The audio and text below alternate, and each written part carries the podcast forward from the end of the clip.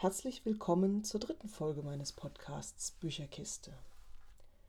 Auch heute geht es wieder um ein Buch, das ich schon so häufig gelesen habe, dass ich schon nicht mehr weiß, wie häufig eigentlich.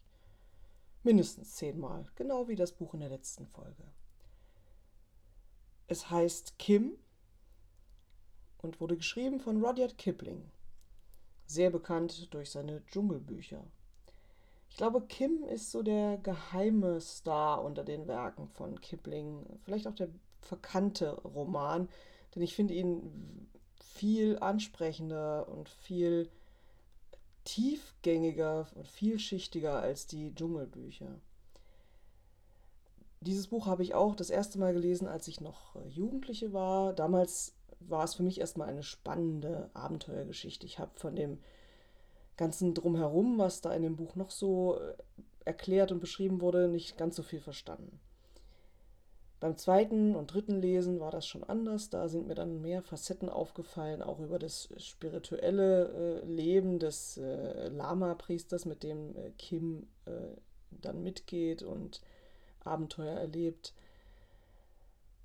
Und es ist für mich eine Bereicherung jedes Mal, wenn ich das Buch wieder lese, weil ich immer wieder noch neue Facetten entdecke.